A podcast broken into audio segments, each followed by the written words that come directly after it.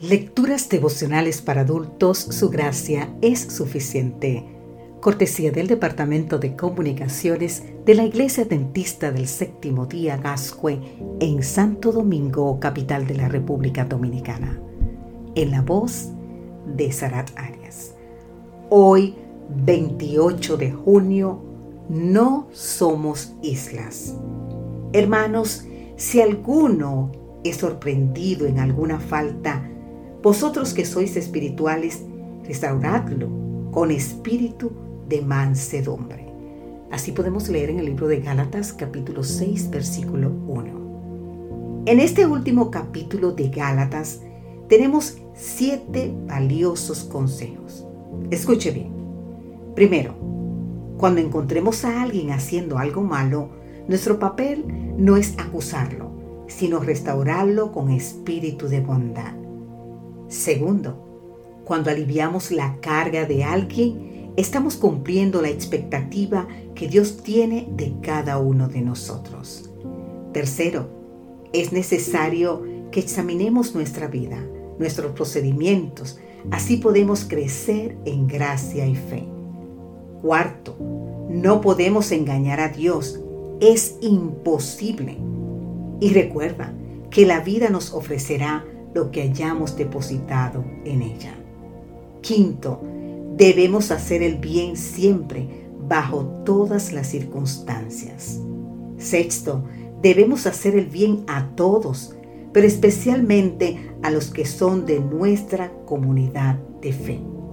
Séptimo y último, al elegir a Cristo, damos la espalda al mundo y miramos a la cruz como el mayor bien de nuestra vida.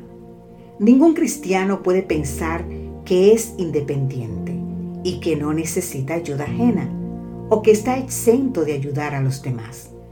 Nadie es tan sabio que no pueda aprender algo de sus semejantes, ni tan ignorante que no tenga nada que enseñar a otros.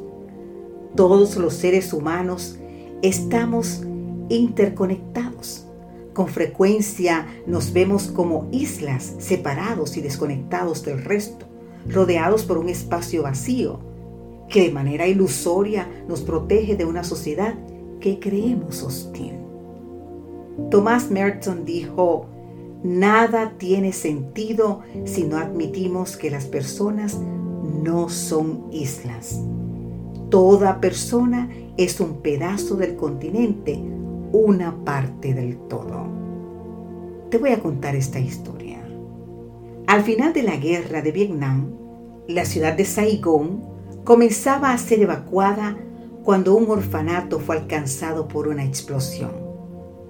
Un miembro del personal del orfanato hizo contacto de inmediato por radio con un médico y una enfermera y les dijo que una pequeña orfanita estaba muriendo por pérdida de sangre a causa de la explosión.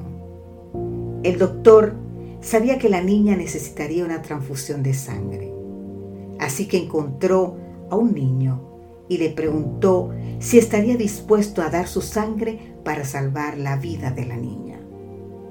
Él se ofreció como voluntario de inmediato. Mientras les traían sangre, el niño comenzó a llorar y dijo, después de dar mi sangre, ella va a vivir y yo voy a morir. Entonces le preguntaron, ¿por qué lo haces? Y él contestó, ella es mi amiga y no más. No somos islas, todos somos parte del mismo continente. Querido amigo, querida amiga, cuán dispuesto estás a dar tu sangre, aun si eso significara tu muerte y la vida de tu prójimo? Pregunta para reflexionar. Que Dios te bendiga hoy en gran manera.